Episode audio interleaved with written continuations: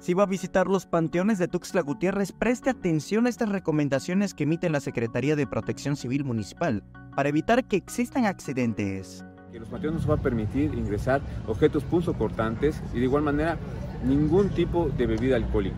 Eso va a estar restringido, ya tenemos un operativo ya para la atención en los días 30, desde el día 28 hasta el día 2 para poder dar resguardo, seguridad a quienes nos van a visitar. El funcionario municipal dijo que lo ideal es consultar el reporte meteorológico de la Conagua para conocer las condiciones y a partir de ahí saber cómo protegerse. Qué importante es para saber las condiciones en las que se va a encontrar si tomamos nuestras previsiones, si hay que llevar sombreros, si hay que llevar alguna sombrilla por si hay pronóstico de lluvias y no exponer a las personas vulnerables a un cambio brusco de temperatura. También hay que abrigarse porque tenemos, bueno, ya ahorita los frentes fríos. También recomendó que si este 31 de octubre puede adelantarse, lo haga, porque el 1 y 2 se prevé un alto número de personas que se congregarán en los camposantos. El año pasado fueron arriba de 80 mil en todos los, los, este, los panteones.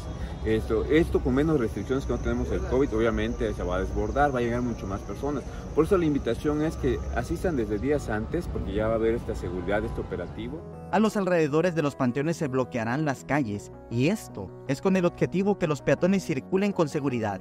Asimismo, habrá una fuerza de tarea amplia para la protección de las personas. Tenemos ahorita nomás de, de puro ayuntamiento de Tuxtla Gutiérrez 500 elementos conformados desde las agencias municipales que están en coordinación con los ejidatarios. Eh, tenemos servicios municipales, Secretaría de Salud, este, SMAPA, eh, está Secretaría de Seguridad Pública y Tránsito Municipal, Medio Ambiente, Secretaría de Igualdad de la Mujer, DIF. Bueno, todos estamos haciendo un gran operativo justamente porque sabemos que va a haber más afluencia. Samuel Revueltas, Alerta Chiapas.